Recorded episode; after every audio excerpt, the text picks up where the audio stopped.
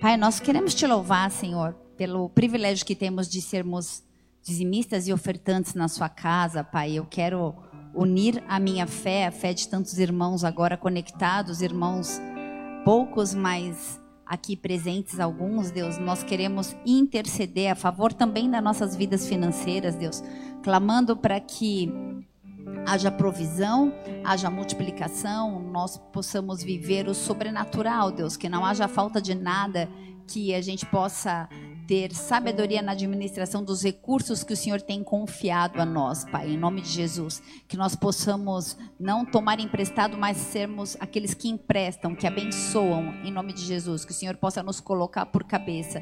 Que em meio a essa pandemia nós possamos ser aqueles que são promovidos, aqueles que são usados para que outros sejam abençoados. Nós declaramos: eis-nos aqui, Senhor, em nome de Jesus.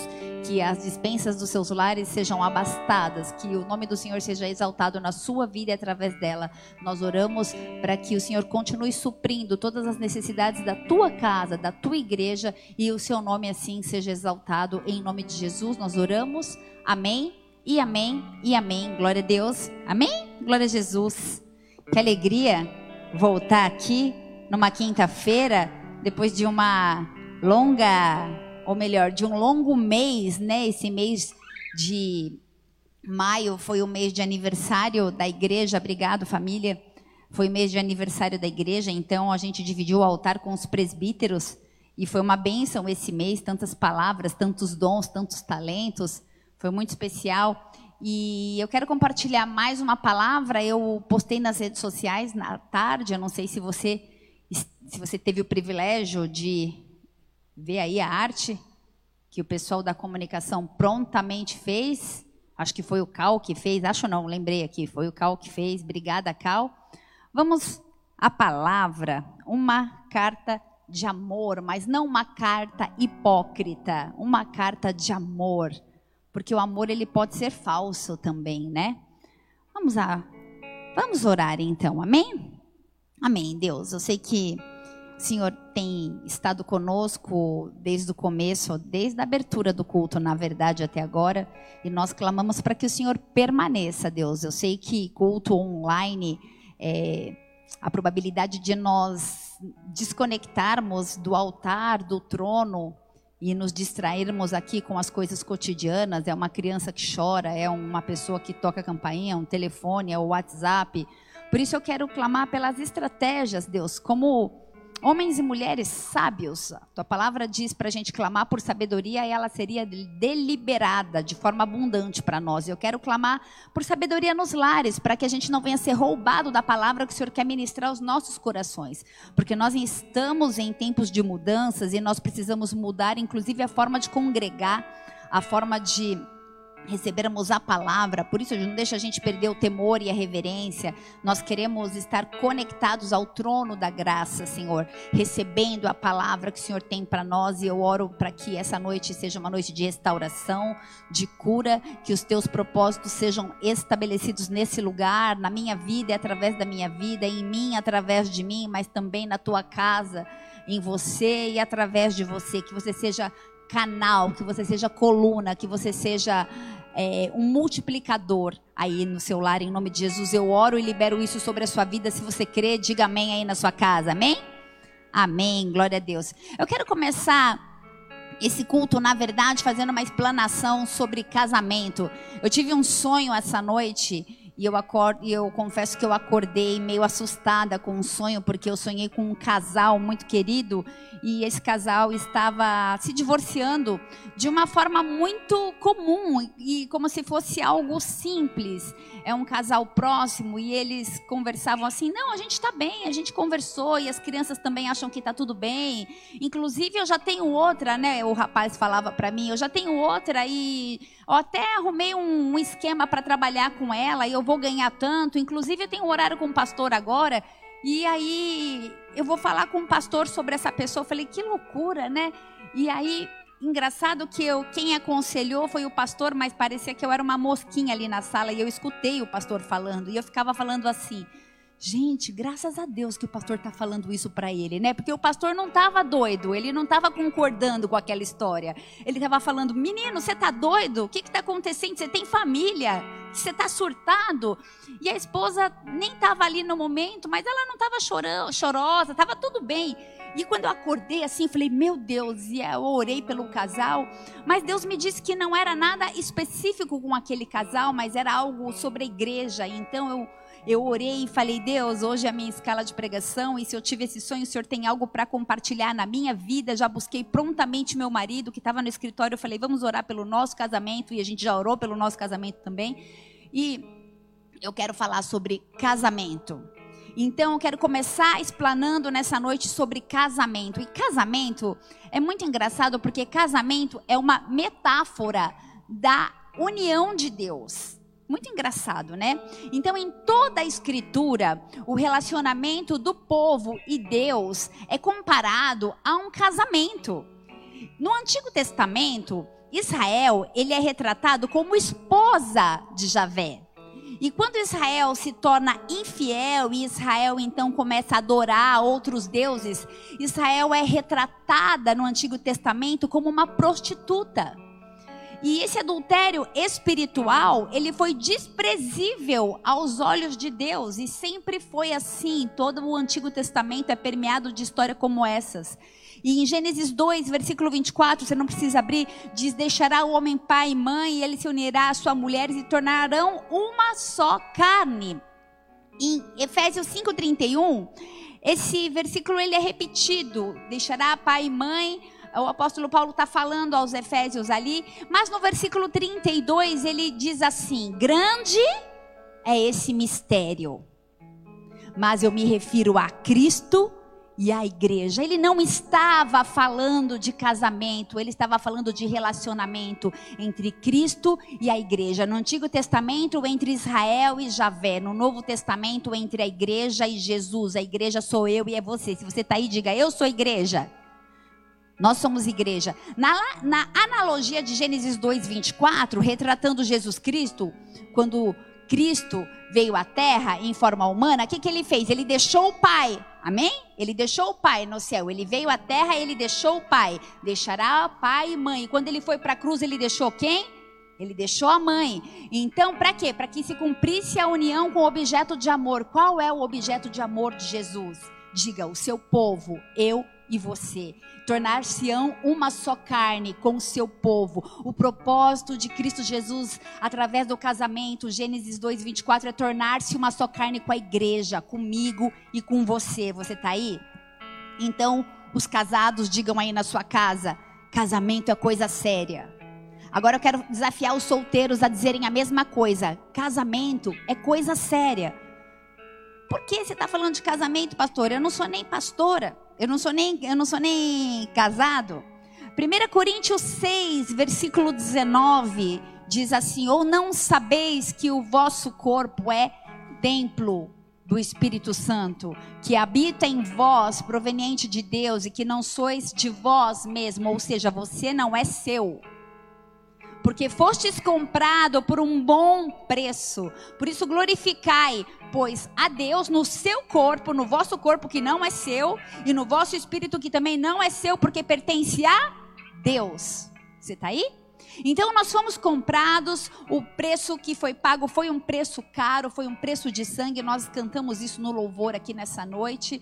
Foi alto preço pago, foi por amor, e esse preço foi pago para que eu e você venha, venhamos a pertencer. Nós pertencemos a Deus. E será que a gente entende na prática que nós não pertencemos a nós mesmos? Você consegue entender isso? Será que nós estamos dispostos a glorificar a Deus no nosso corpo e espírito? Será que nós discernimos que fomos comprados e o dono, aquele que nos comprou, pode fazer o que ele quiser com a gente? Você está aí? Sim ou não? Posso ouvir um amém? O dono vai dar rumo aos templos. Nós somos templo. Amém? A gente leu isso aqui. Não sabeis que é que sois templo do Espírito Santo. Então o dono ele vai dar rumo aos templos e habitações. Inclusive a gente está hoje em um templo que está vazio. Ele está dando rumo aos templos do jeito que ele quer. Você está aí? Amém? Eu quero falar sobre um profeta chamado Oséias. Se você tem Bíblia, abre aí na tua casa. Não deixe de abrir no livro de Oséias. Oséias é um profeta menor. Na verdade, ele profetizou em meados do ano 760 antes de Cristo. Eu vou falar um pouquinho dele para a gente entender o contexto. Na verdade, no capítulo 7, versículo 2, Devido ao entendimento que ele tem acerca de pães e fornos, alguns estudiosos acham que ele foi padeiro. Então, houve umas especulações de que ele era um padeiro. E o mais notável a respeito de Oséias foi a respeito da sua vida familiar, foi a respeito do seu casamento. Ele casou com uma moça chamada Gomer. Uma mulher de prostituições, diz a palavra. E Oséias registrou ah, as suas emoções comoventes e dolorosas também de uma traição amorosa dessa esposa. Os passos que ele deu para redimir essa mulher que tanto o magoou. Então Deus criou assim um cenário representativo de aliança com os israelitas e como eles profanaram essa aliança. E essa foi a revelação do amor redentor de Deus. Ele, Oséias, ele foi levantado para trazer uma palavra dura sobre arrependimento. E a época de Oséias era uma época de instabilidade política, uma época de colapso moral na nação de Israel. Ele era contemporâneo de Isaías e do profeta Amós também. Havia uma degradação dos reis, então havia um declínio espiritual e político o rei Jeroboão II, ele institucionalizou a idolatria, ele permitiu a idolatria naquela nação que era chamada de nação santa. Então a vida do povo que era separado e que tinha o seu templo onde eles levavam os seus holocaustos, então a institucionalização da idolatria chegou em Israel. Então aquelas pessoas, elas então poderiam trair a aliança feita com Deus de forma aprovada pela política. Você está aí? Amém? Além disso, esse povo, eles eram seduzidos a pressões, essas pressões políticas, elas se manifestavam porque os reis de Israel, eles buscavam ajuda e proteção, agora não mais em Deus, mas eles buscavam aliança junto ao Egito e junto à Síria, que eram as maiores potências na época, e de relacionamento com Deus eles não tinham nada, eles buscavam ajuda no Egito, no deserto. E Oséias precisava pregar para um povo que havia perdido o amor a Deus. Diga, o povo havia perdido amor por Deus. Havia uma manifestação de impureza, havia uma manifestação de imoralidade, o povo estava totalmente corrompido pela idolatria. Eles tinham se voltado ao culto para Baal e eles ofereciam então, debaixo de uma liberação política, eles ofereciam sacrifício nos templos pagãos eram sacrifícios que envolviam sexo como oferta, envolviam orgias sexuais. Eles se relacionavam com prostitutas, chamadas de prostitutas cultuais. Oséias 4, versículo 14, ainda não é o texto principal, mas você pode anotar para você ler depois. Diz assim: Eu não castigarei as vossas filhas quando se prostituem, nem as vossas noras quando adulteram, porque eles mesmos com as prostitutas se desviam e com as meretrizes sacrificam, pois o povo não tem entendimento e será transtornado. Essa passagem diz que eles praticavam rituais, no versículo 13, fala que eles praticavam rituais sobre os altos montes, e eram exatamente os locais onde eles deveriam ofer oferecer os sacrifícios de holocausto a Deus, ou seja, temor zero. É a mesma coisa que amanhã a gente fechasse a igreja e declarasse que aqui estava liberado orgia sexual. E as pessoas que frequentavam, que frequentavam a igreja começam a frequentar esse mesmo lugar. O povo havia esquecido a aliança que eles tinham com Deus. Eles, no, no capítulo 8, versículo 5, a palavra diz que eles começavam a adorar bezerros. Talvez você possa pensar, como assim?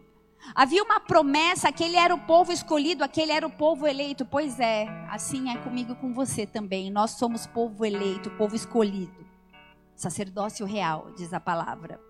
Oséias, a palavra prof... Oséias, o nome desse profeta significa salvação. E esse profeta falou para um povo que tinha necessidade de ouvir sobre amor. Ele precisava levar uma carta de amor, uma carta de amor de Deus. E eles pensavam que esse amor poderia ser comprado. Eles pensavam que eles poderiam de alguma forma adquirir o favor de Deus. Era um povo que estava cego, era um povo que estava opresso. E esse profeta entendeu que o problema básico de Israel era não reconhecer devidamente quem era Deus.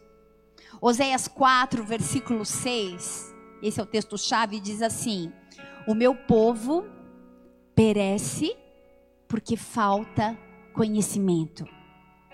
Em outra versão diz: O meu povo está sendo destruído porque está sem conhecimento.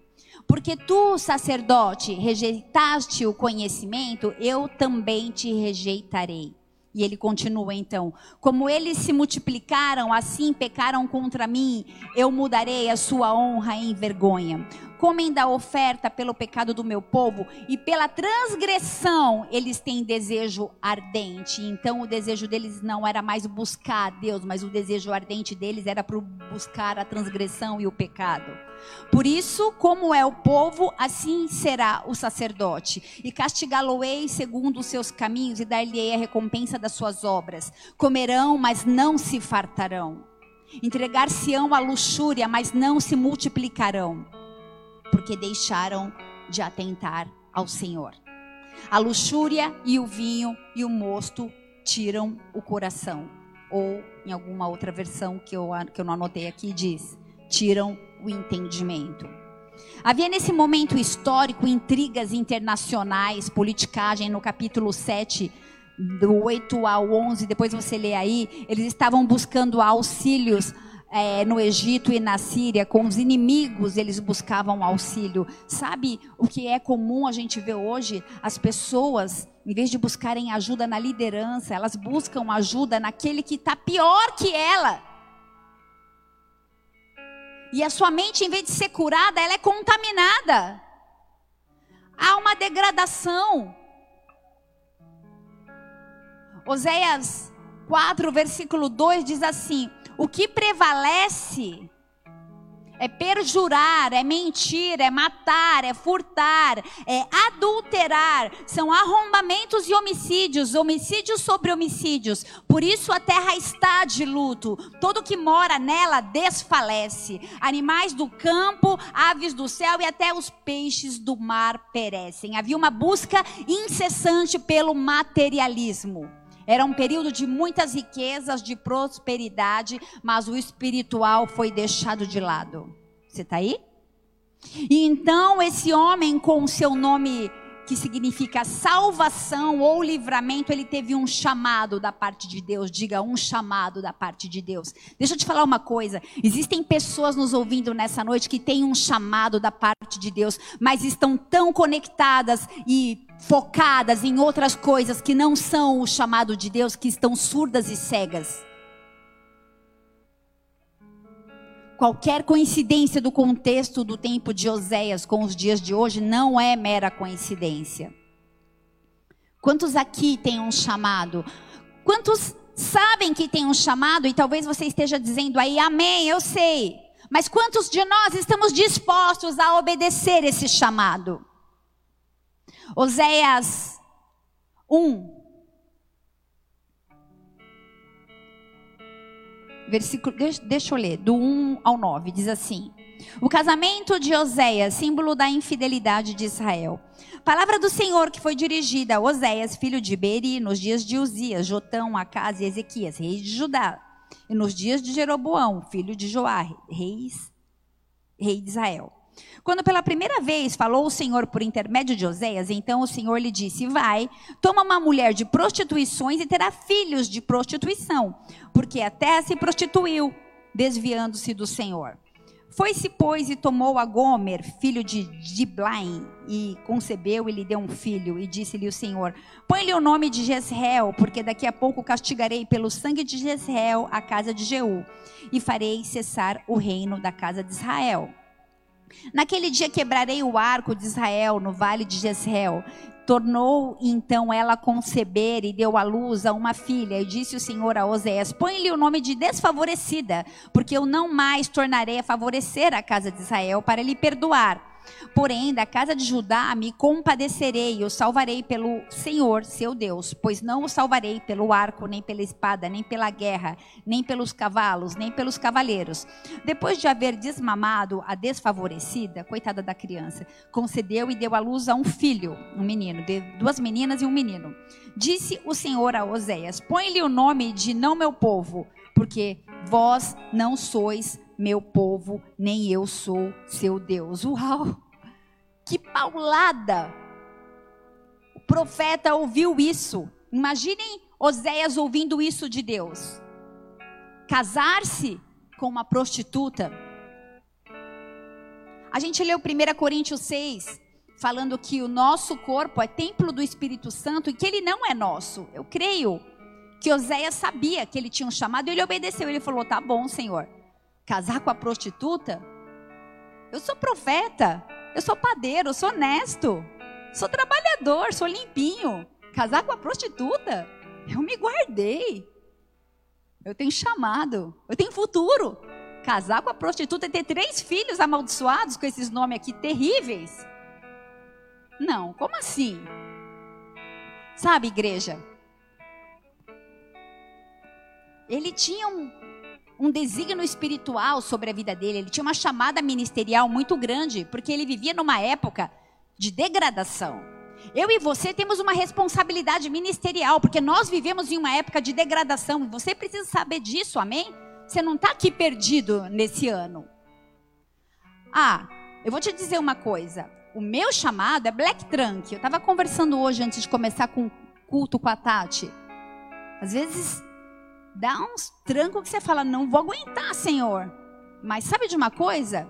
A minha casa é meu refúgio. Eu chego lá, tem os meus filhos, tem o meu marido, tem o meu conforto, tem harmonia na minha casa. Eu tenho suporte familiar. Eu tenho um marido que é amigo, que é parceiro. Oséias não tinha. Ele tinha uma prostituta que traía ele e os filhos amaldiçoados. Mas mesmo assim ele cumpriu o propósito dele. Você está me entendendo? Oséias não pôde se dar o luxo.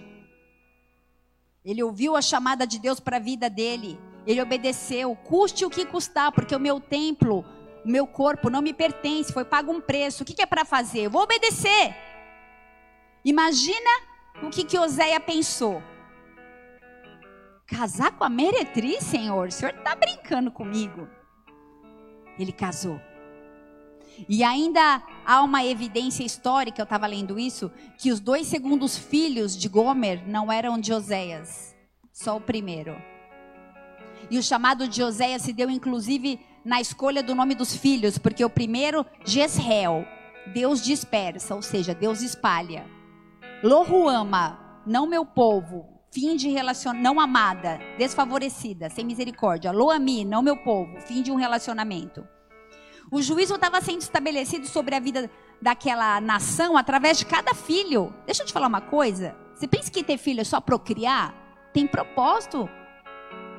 Nós somos conexão com a próxima geração. Um casamento existe com o propósito de educar a próxima geração, de perpetuar a cultura de Deus para a próxima geração.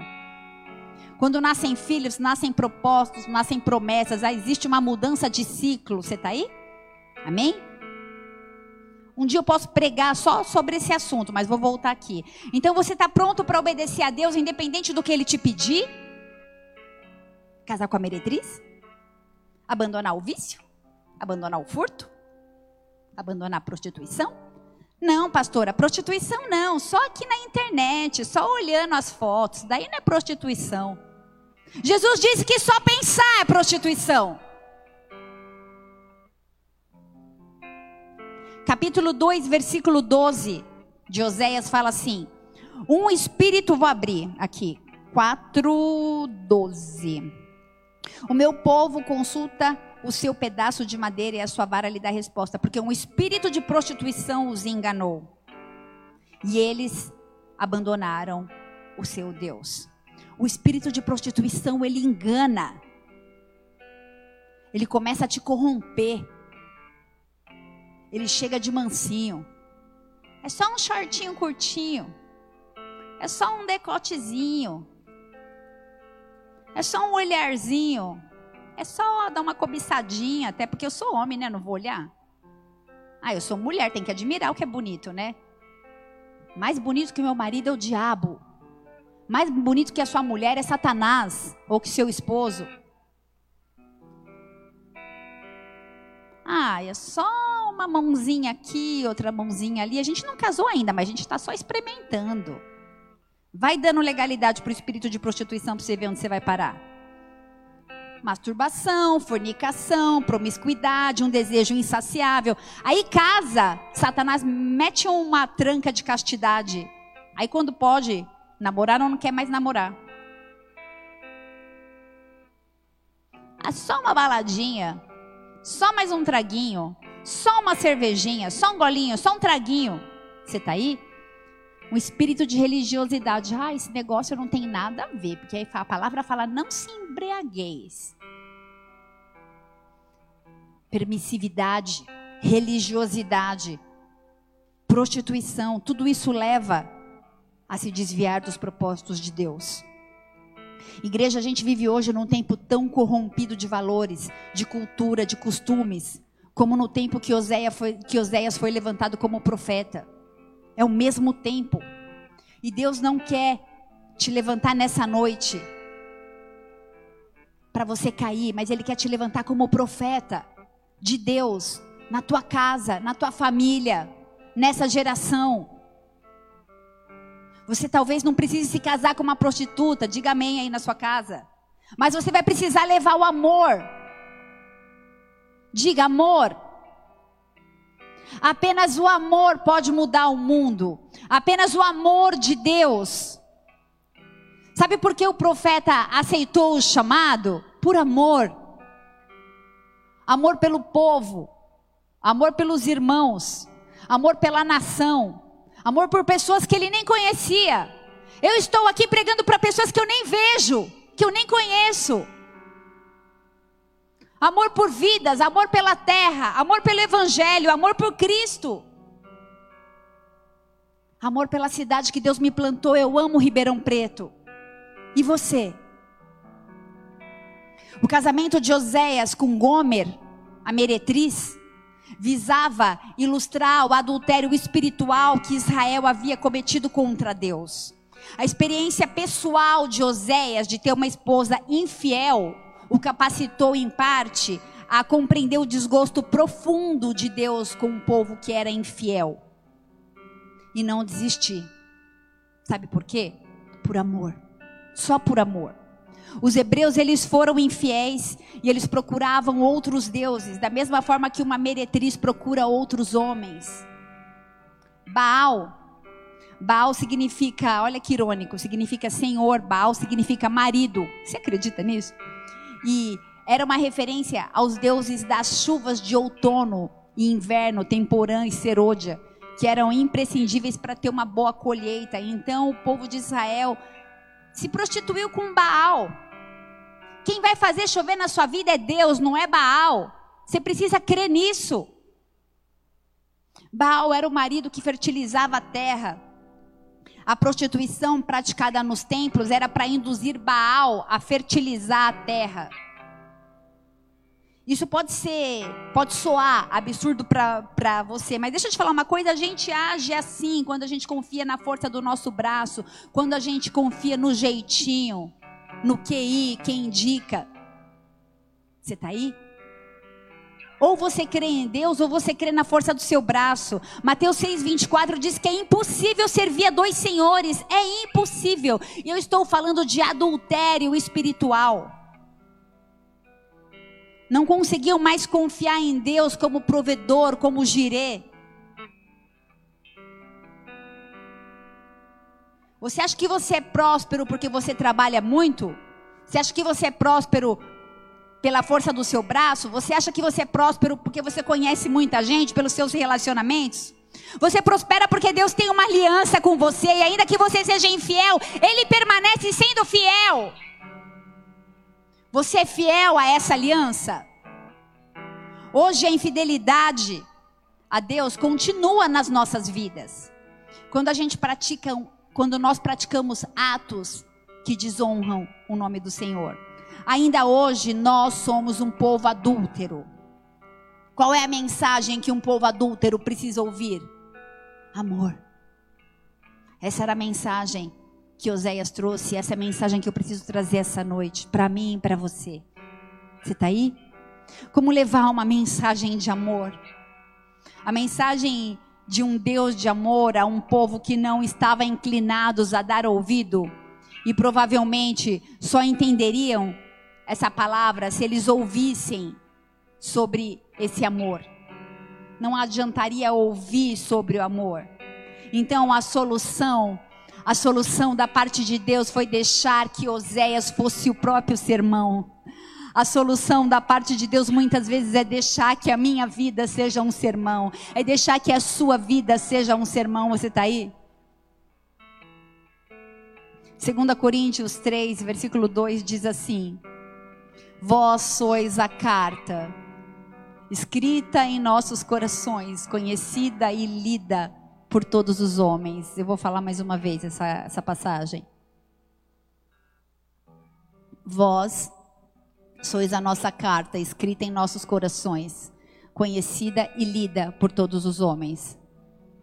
Deixa eu te falar uma coisa: ser carta viva, ser testemunho, não é fácil, mas é possível.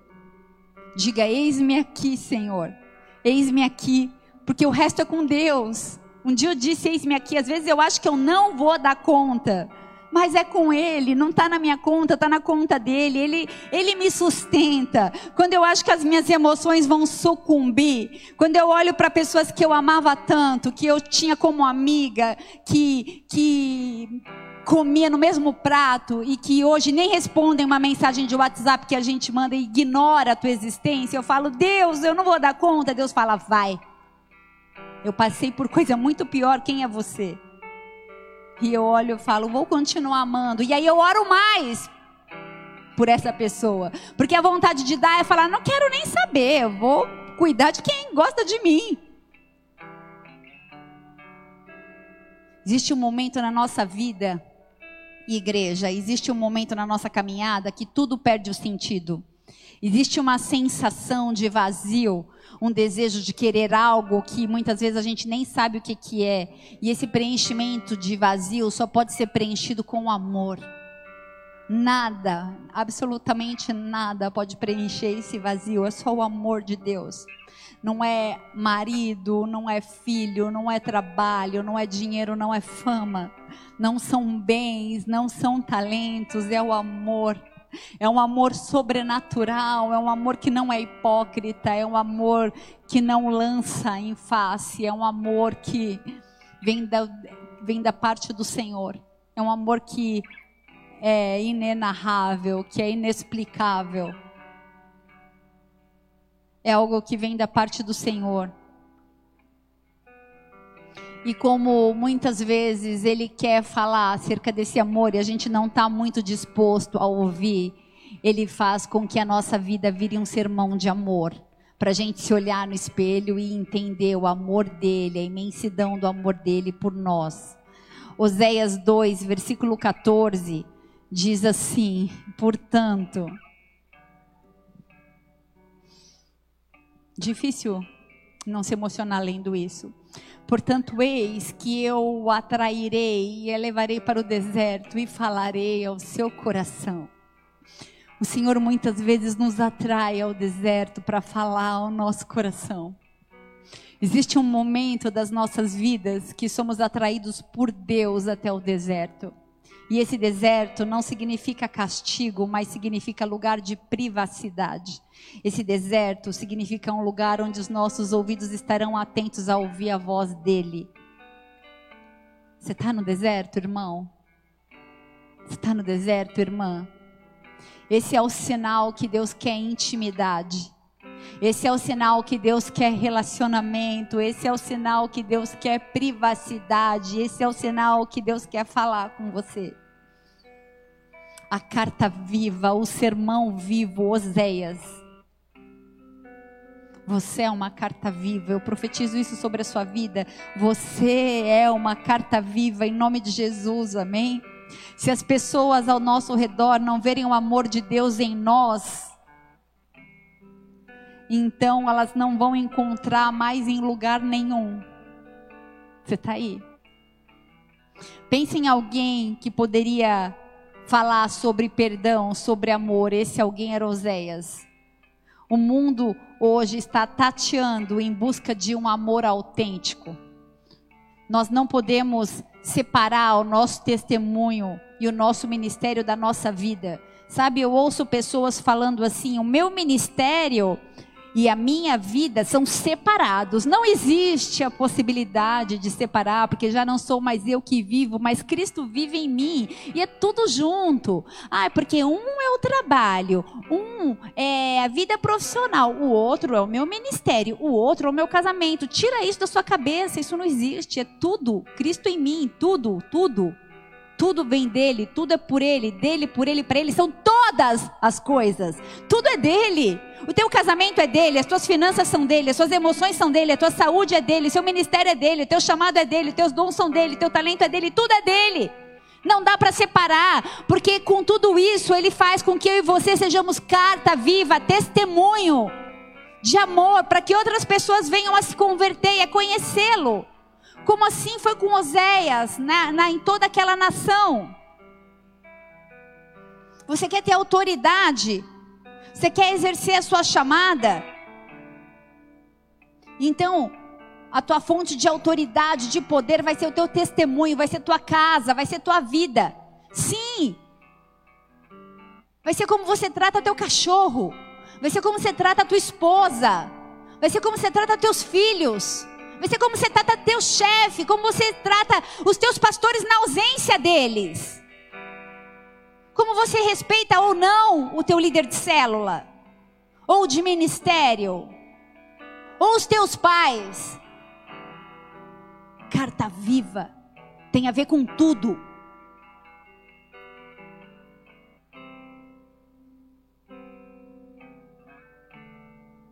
Tem a ver com honra, tem a ver com unidade, tem a ver com autoridade, tem a ver com compromisso, tem a ver com lealdade, tem a ver com fidelidade, com compaixão, com amor, com humildade, com simplicidade. Você quer ministério? Você quer unção? O ministério começa na sua casa. No seu namoro, na sua faculdade no clube que você frequenta, no escritório, na academia. E aí você é igreja lá, você é extensão das mãos do Senhor lá, você é carta viva lá. Tem gente que até começa bem, aceita Jesus ou glória. Mas aí a primeira tribulação já quer desistir. E aí entra num processo de instabilidade, levanta, cai, levanta, cai acha que tudo é retaliação do diabo. E o poder de Deus fica onde? Que carta é essa? Que mensagem é essa que você está escrevendo? Você quer passar o que para quem? Que amor é esse que você quer refletir? Que amor de Deus é esse? A carta precisa ser de amor genuíno, não pode ser de um amor hipócrita. Precisa refletir o amor de Deus de cara fechada, emburrada, emburrada, não cumprimenta ninguém, não fala com ninguém. Que amor é esse? Que abre mão daquilo que Deus entregou para você.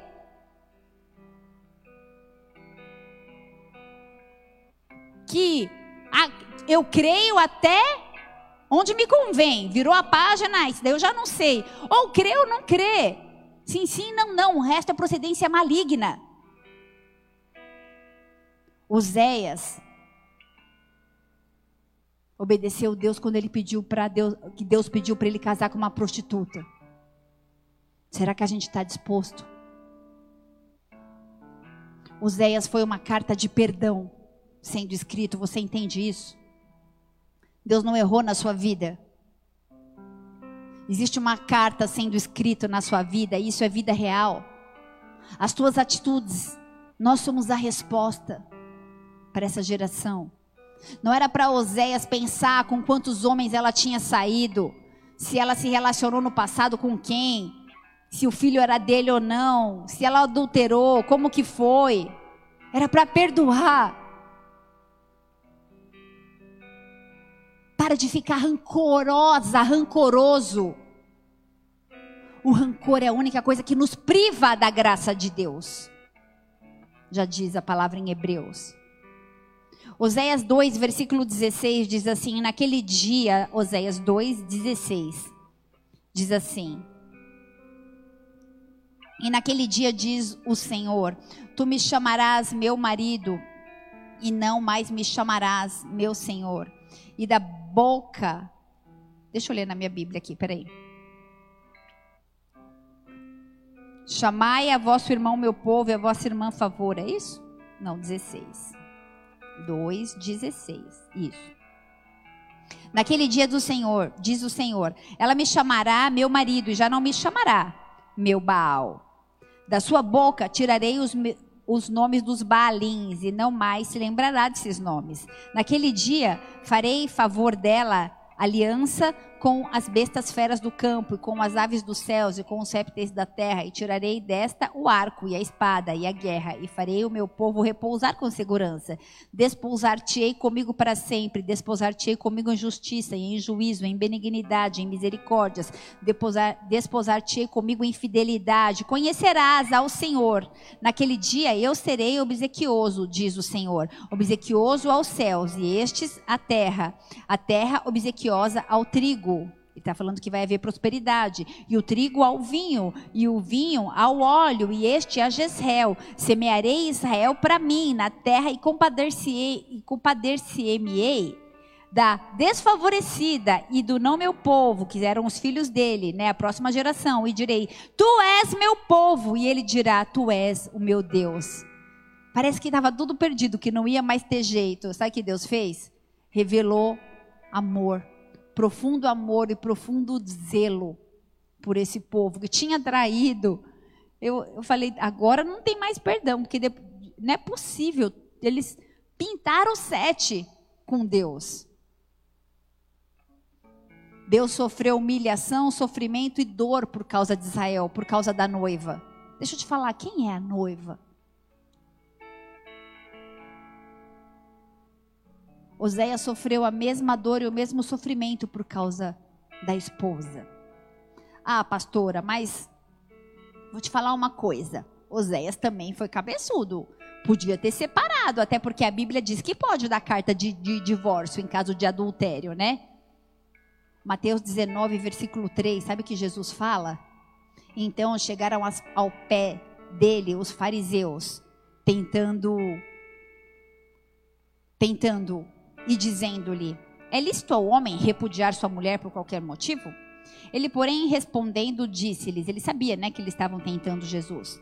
Não tem deslido que aquele que fez no princípio macho e fêmea os fez? E disse: Portanto, deixará o homem pai e mãe, se unirá à sua mulher e serão dois, uma só carne. Ele está falando Gênesis 2,24 aqui, né? Esse é o princípio, gente.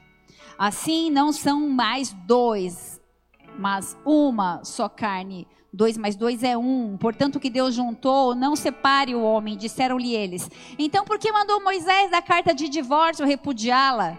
E disse Jesus: Moisés, por causa da dureza dos vossos corações, permitiu repudiar as vossas mulheres, mas não era assim no início. Eu vos digo que qualquer que repudiar a sua mulher, não sendo por fornicação e casar com outra. Depois eu conto o contexto aqui, porque quando as, eles estavam abusando das noivas, Jesus nunca quis o divórcio. Existia uma manipulação de abuso sexual com as noivas no contexto histórico, por isso que ele falou que podia separar. Mas Jesus nunca quis. Aquilo que Deus uniu, o homem não separe. Deixa eu te falar uma coisa, o cerne desse texto aqui é o perdão. Jesus quer que a gente perdoe. O que nos impede é a dureza do nosso coração. A falta de amor e a falta de misericórdia endurecem o coração. Se você não consegue perdoar, teu coração tá duro, tá de pedra. Ah, eu perdoei, só não quero relacionamento. O pior mentiroso é o que mente para ele mesmo. Ai, Deus, o senhor me perdoa? Eu te perdoo, filha, mas você aí, eu aqui. Imagina Deus falar isso para mim? Pai nosso que estás nos céus, me perdoa assim como eu perdoo quem tem ofendido. Eu não posso nem orar o Pai Nosso, porque é mentira, né? Marcos 16, versículo 14. Finalmente apareceu aos onze, aqui Jesus após a ressurreição apareceu aos onze, estando eles assentados juntamente, todos juntos, lançou-lhes em rosto, jogou na cara deles, né? Na verdade, tá em palavras mais dóceis, mas Jesus chegou lá na roda e jogou na cara que a incredulidade, a dureza do coração atrapalhava que eles crescem que Jesus tinha ressuscitado. Quando a gente é incrédulo, quando o nosso coração é duro, nós nos tornamos incrédulos. Se não existe cura, não existe espaço para o amor. E a incredulidade nos afasta de Deus. Você está aí? Amém? Falta de fé endurece o coração. Muitos de nós estamos com o coração endurecido por muitos motivos. Nos tornamos incrédulos.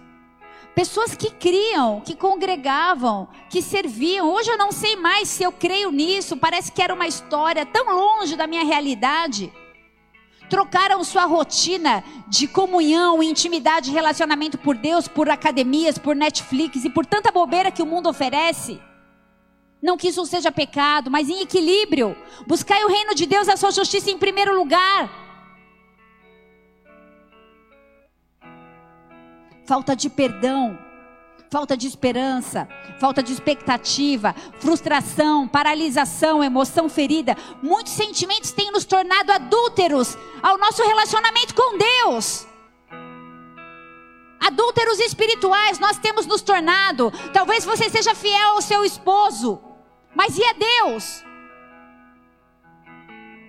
Adúlteros emocionais, você vem na igreja, mas sua cabeça nem está mais aqui.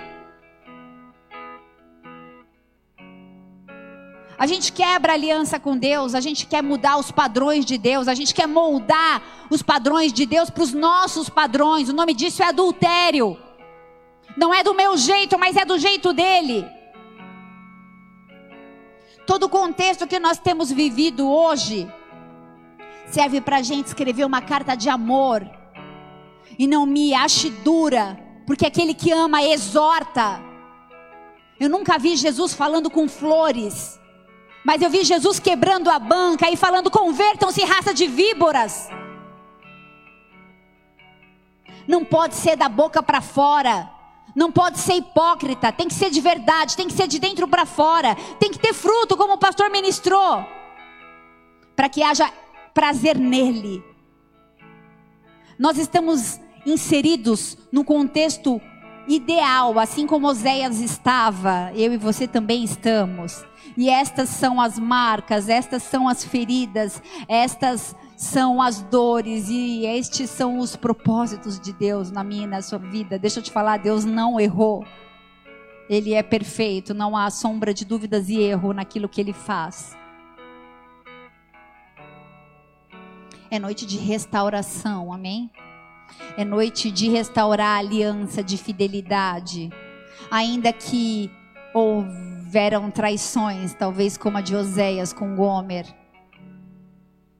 E você logo pensa, o quê? Perdoar? Não, foi muita humilhação, foi muita dor. Pastora, você não sabe o que eu passei. A amargura. Oséias 3 diz assim: Vai outra vez e ama aquela mulher amada do seu amigo. A mulher dele foi ficar com o amigo dele. Não foi com qualquer um, foi ficar com o amigo dele. Amada do seu amigo e adúltera, como o Senhor ama os filhos de Israel, embora eles olhem para outros deuses e amem bolo de uvas, que era um bolo que eles davam aos filhos de Baal. E comprei para mim por 15 peças de prata e um homer de cevada e meio homer de cevada e disse: Tu ficarás comigo muitos dias, não te prostituirá e nem será de outro homem, assim quero ser para ti também. Ele comprou de volta a esposa que era dele e falou para ela não traí-lo mais. Eu não sei qual foi o tamanho da, da humilhação daquele homem. Ela era uma prostituta, ela se tornou escrava. Oséias pagou um preço por ela. Assim como o Senhor pagou um preço por mim e por você. Imaginem a humilhação desse homem, imaginem a dor dele. Eu paguei um preço por essa mulher e ela nem valoriza, ela sai de novo com outros homens. Mesmo assim, ela, ele foi até essa mulher e ele a perdoou. Ele era um homem de carne e osso, como eu e você. Nós também fomos comprados. Nós fomos comprados, 1 Coríntios 7, 23 por um bom preço, não vos façais servos de homens. 1 Coríntios 6:20 diz: Porque fostes comprado por um bom preço, glorificai a Deus no vosso corpo e no vosso espírito que pertencem a Deus. Nós fomos comprados, nós fomos resgatados. Imaginem Jesus olhando para mim para você e falando: Filho, filha, você não precisa mais ser escravo, eu já paguei o preço, você não precisa mais passar por isso. Larga esse vício, larga esse rancor, sai dessa vida, larga essa amargura, lança fora essa tristeza de alma. Você foi ferido em outro ministério, libera, perdoa, segue sua vida. Não fica acumulando entulho. Eu paguei um preço por você, um preço de sangue. Sabe, não importa como está a sua vida hoje. Não importa o que você já aprontou no seu passado. O que importa é que o seu futuro pode ser maravilhoso. O seu futuro começa no próximo minuto. O que vai fazer você da sua vida? Que rumo você vai dar para a sua vida? Essa responsabilidade é sua, de mais ninguém. Não é dos seus pais, não é dos seus líderes, é sua. Um casamento de sucesso, deixa eu te falar uma coisa: casamento é coisa séria. Um casamento de sucesso não é coisa de gente perfeita que vive perfeitamente por princípios perfeitos. Ao contrário, o casamento é um estado pelo qual pessoas imperfeitas e frequentemente se machucam sim, se humilham sim, mas essas pessoas acham graça nesse relacionamento e essas pessoas então entendem o perdão e liberam um perdão uma a outra, sabe quando? cotidianamente e permitem que o poder de Deus transforme o casamento. Você acha que esses casamentos, eu tenho 15 anos de casado, é, não foi fácil até aqui, mas a gente tem casamentos aqui na igreja de 40 e de 50 anos. Você acha que esses casamentos permanecem como? Regados a perdão. Pastora, eu nem sou casado, o que isso tem a ver comigo? Oséias foi chamado para suportar o coração magoado e o casamento desfeito. Ele suportou indignação, vergonha pública. Quanto mais ele vivia a experiência da infidelidade com Gomer, mais profundamente ele conheceu a frustração de Deus para com seu povo. E ele aprendeu que Deus nos ama tanto. É uma imensidade de um amor que eu tenho tentado explicar e na verdade eu tenho tentado entender que amor é esse? Que amor é esse?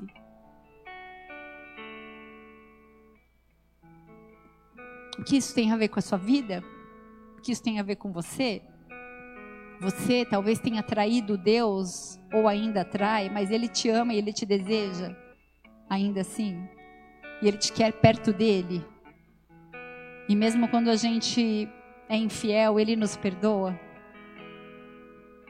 E eu queria te convidar a liberar perdão, porque perdão perdido paralisa a sua vida, perdão retido. A vida de Oséias é um ensinamento de amor e perdão, infidelidade espiritual, adultério espiritual, não necessariamente conjugal. Será que nós temos sido infiéis? Será que a gente está disposto a pagar um preço, a fazer renúncias, a deixar o orgulho de lado, andar com o Senhor, que exige algumas vezes sacrifícios de nós? A esposa dele era uma meretriz, ele era um profeta. Oséias se manteve equilibrado diante das exigências de Deus. Ele não surtou, ele obedeceu. Ele não amotinou, ele obedeceu. Ele não questionou, ele obedeceu. Sabe, hoje a igreja questiona demais. Às vezes a gente dá uma direção e a pessoa fala por que tem que ser assim. Na minha época eu aprendi a obedecer, eu não era incapaz de, não quero te chamar de capacho e nem desprovido de inteligência, mas eu quero te chamar a ser um filho obediente.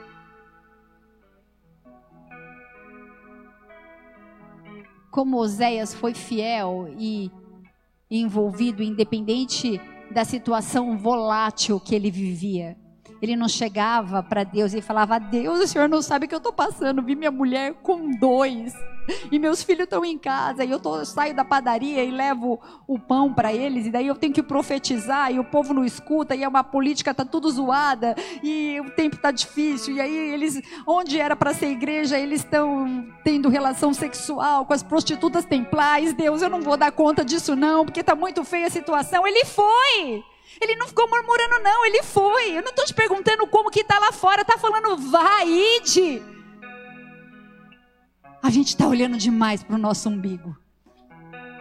A gente vai prestar conta um dia de tudo aquilo que o Senhor falou para a gente fazer e a gente está paralisado pelo nosso egocentrismo.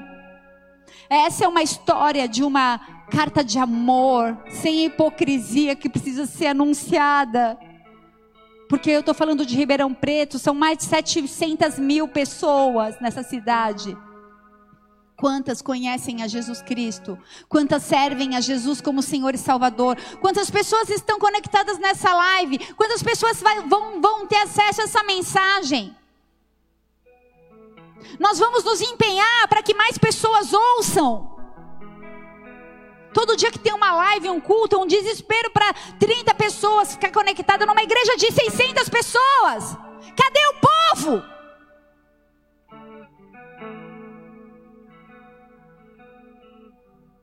A gente não tem como separar a nossa comunicação da nossa conduta. Para ter credibilidade é preciso ter emoção, é preciso ter verdade. São necessárias marcas. Oséias, Oséias sentiu a dor de Deus. Para sairmos da hipocrisia do amor, a gente precisa encarnar valores. E a gente precisa querer que outros abracem esses valores. A gente precisa sair da hipocrisia do amor, de palavras sem atitudes. Você está disposto a se envolver desde que você não tenha que pagar nenhum preço, de que tenha custo pessoal. Deixa eu te falar, não vai rolar assim. A não ser que você queira ser um ouvinte da palavra, mas não um participante, um praticante. Porque ouvir uma coisa e ser um praticante da palavra é outra. Por 60 anos, Oséias pregou. Eu estou falando 60 anos. Ele profetizou. No capítulo 8, no versículo 7. Depois você lê. Ele falou sobre semeadura. Semeia vento, vai colher tempestade. O que você está semeando no capítulo 10? Ele estava falando de semeadura. Semeia retidão, você vai colher lealdade. É hora de buscar o Senhor. Porque Ele vai fazer chover a justiça dele sobre vocês. Se plantar em piedade, no versículo 13, ele fala: vocês vão colher o mal, vocês vão colher o fruto do engano. Existe uma lei que não falha, e é a lei da semeadura. Você não vai colher uma semente de algo que você não plantou. Você não vai colher. Oséias 14. E agora eu vou encerrar. Versículo 1 diz assim: Volta, ó Israel, para o Senhor teu Deus, porque pelos teus pecados está caído. Tende convosco palavras de arrependimento e convertei-vos ao Senhor. Diz-lhe: perdoa toda iniquidade e aceita o que é bom, em vez de novilhos, sacrifício dos vossos lábios. Ele quer sacrifício dos nossos lábios. Será que nós estamos dispostos? Ele pregou 60 anos e não houve arrependimento, ele pagou um preço alto. Chega de adultério, hoje é a sua noite. Hoje é a sua noite de arrependimento. Hoje é a noite de parar de ceder à sedução da TV, da internet. Chega de não ouvir mais porque se for preciso, Ele vai te levar para o deserto. Talvez nós já estejamos todos inseridos no deserto. Baixa sua cabeça, fecha seus olhos. É noite de liberar pessoas. É noite de liberar pessoas que você não consegue perdoar. Quando você perdoa, não dói mais. É, acho que eu preciso perdoar também, porque ainda dói algumas vezes. Tira a pedra que você colocou em cima. Porque às vezes a gente põe pedra, sabe? A gente ignora, finge que não existiu. E aí a gente tira a pedra e sabe o que tem embaixo? Podre, pus, sujeira. Tem que limpar a ferida. Tem que jogar metiolate. Não sei se tem ainda metiolate que arde. Deixa o Senhor lavar. Deixa o Senhor limpar. Algumas coisas vão doer. Deus te chamou para amar e para perdoar. Não para ficar reagindo. Não para ficar achando. Hoje você vai viver um nível de intimidade mais profundo com o Senhor. Para de culpar Deus pelas coisas que você tem vivido. Você precisou passar por tudo isso para acordar. Ainda dá tempo de recomeçar. Eu quero te convidar a encerrar esse culto em adoração. Sabe por quem? Por você. Eu queria que você, na sua casa, se possível, fosse fechasse os seus olhos. Nós vamos entoar uma canção. Enquanto nós adoramos ao Senhor, fale com Ele aí na sua casa, com suas palavras. Clame por uma liberação do mundo espiritual. Deus dá ordem aos seus anjos que haja uma liberação a respeito do mundo espiritual nessas casas. Sabe? O Senhor está aí. O Espírito Santo de Deus está aí. Você foi comprado, foi pago um alto preço. Você é templo, você é morada. O Senhor dá ordem aos seus anjos a teu respeito. Existem miríades de anjos. Adore ao Senhor. Adore ao Senhor. Talvez você esteja um pouco confuso com tantas liberações de palavras. Mas essa é a sua noite de restauração. Essa é a sua noite de cura. Essa é a sua noite de libertação. Essa é uma noite de você entender que você é carta. Essa é uma noite de você liberar coisas que estavam no seu passado e olhar adiante daquelas que estão para frente, porque nós temos um alvo, nós temos um foco. Amém? Adore o Senhor, vamos adorar. Aleluia. Que você possa liberar perdão, que o Senhor possa, em nome de Jesus, tirar todo o rancor, toda amargura, todo medo, toda ansiedade, toda depressão, toda tristeza, tudo aquilo que te paralisou emocionalmente, espiritualmente, tudo aquilo que causou adultério emocional ou espiritual. Todas as vezes que você murmurou e reclamou contra a sua vida, sabe por quê? Porque a sua vida é uma carta de amor escrita pelos dedos de Deus, sem hipocrisia. Carta de amor não é apenas com um coraçãozinho, mas é a tua história, do jeito que ela é. E Ele te ama. E por esse amor, e por esse amor, e através desse amor na tua vida, haverá restauração e cura, não apenas na sua casa, não apenas na próxima geração, na vida dos teus filhos, mas em você e através de você. Eu profetizo casamentos restaurados. O Senhor me fala de divórcios, de verdade. Pessoas querendo se divorciar, sabe por quê? Porque estão dentro de casa, não estão sabendo lidar com o seu cônjuge. Pessoas imperfeitas vivendo juntos, escrevendo uma história com o propósito de Deus. O Senhor te chama a exercitar o perdão, o amor e a misericórdia. Sirva.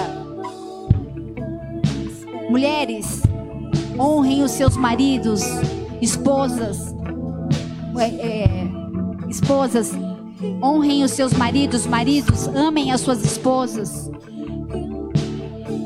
É tempo de restauração nos lares, é tempo de restauração no, no caráter, é tempo de cura. O Senhor restaura ministério, o Senhor restaura dons. Se Oséias tivesse olhado para o contexto da vida dele, ele, falava, ele falaria para Deus: Senhor, eu posso ser qualquer coisa menos profeta. Olha a minha vida como tá. Minha esposa tem não sei quantos amantes. Os meus filhos eu não sei nem o que dizer. Eu saio na rua, eu sou vergonha. Mas você é profeta de Deus. Não jogue fora o óleo que o Senhor derramou sobre a sua vida. Você é aquilo que o Senhor diz que você é.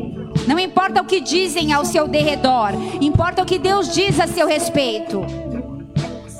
Talvez você se conectou nesse culto pela primeira vez. Talvez você caiu de paraquedas aqui, não está entendendo nada do, do que está acontecendo. E eu não posso encerrar esse culto sem fazer um convite. Talvez essa palavra tenha sido pertinente e tenha feito todo sentido para sua vida.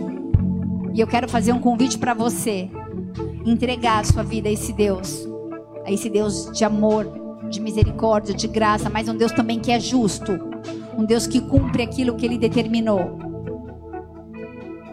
Por isso, aí na sua casa, no seu lugar, deixa a sua fé ser ativada e declara assim comigo, diga: Senhor, Senhor, nesta noite, noite, eu quero declarar eu quero declarar que apesar de mim, que apesar de mim, das minhas limitações, das minhas limitações, das minhas falhas, das minhas falhas, eu reconheço eu reconheço Jesus Cristo Jesus Cristo como meu único como meu único e suficiente e suficiente Senhor e Salvador. Senhor e Salvador. Eu sei Eu sei que foi pago que foi pago um alto preço um alto preço pela minha vida pela minha vida e eu valorizo e isso. eu valorizo isso. E eu entrego a minha vida E eu entrego a minha vida a Jesus Cristo. a Jesus Cristo. Eu declaro E eu declaro que eu sou que serva, eu sou servo, filha, filho, filho, e eu reconheço Jesus Cristo e reconheço Jesus como meu Cristo único como meu único e e suficiente suficiente Senhor Senhor e Salvador. e Salvador. Escreve meu nome Escreve meu no nome livro da vida. no livro da vida. Muda minha história. Muda minha história. Marca a, marca a minha vida. Marca minha vida. Em nome de Jesus. Em nome de Jesus. Amém? E amém. E amém. Em nome de Jesus, Pai, eu quero interceder por pessoas que estão assistindo essa live agora ao vivo ou que vão assistir depois, mas que elas possam ser impactadas por essa palavra e que elas possam ser tocadas no espírito, que elas possam ter suas vidas transformadas. Nós declaramos reina sobre nós, nós nos rendemos a Ti, Senhor, em nome de Jesus. O Senhor é tudo em nós, Pai.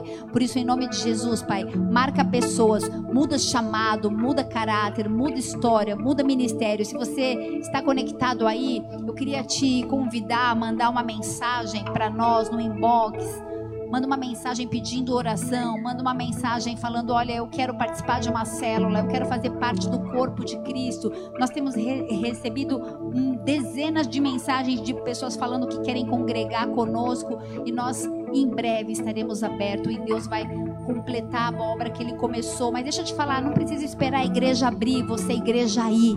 Amém? Você, igreja aí, seja luz na, na, sua casa, tenha temor e reverência na hora dos cultos, não se distraia, trate da mesma forma que você trata quando você está aqui, amém? Em nome de Jesus, que o Senhor te abençoe e te guarde, que você seja livre para viver um tempo novo com o Senhor. Vamos orar o Pai Nosso? Oremos todos juntos. Pai nosso que estais nos céus, santificado seja o teu nome. Venha a nós o teu reino e seja feita a tua vontade, assim na terra como nos céus. O pão nosso de cada dia nos dai hoje. Perdoe as nossas dívidas, assim como nós perdoamos aos nossos devedores. E não nos deixe cair em tentação. Livra-nos do mal, porque teu é o reino, o poder e a glória para todo sempre. Amém e amém. Que o amor de Deus Pai, a graça, a comunhão e as consolações do Espírito Santo da promessa estejam de hoje até que ele volte na sua casa. Que você seja a extensão do amor de Deus, que você seja essa carta de amor escrita, amor sem hipocrisia, amor não de falar, mas amor em atitudes, em verdade. E o nome dele seja exaltado em você e através de você. Deus te abençoe. Eu te amo em Jesus Cristo. Glória a Deus.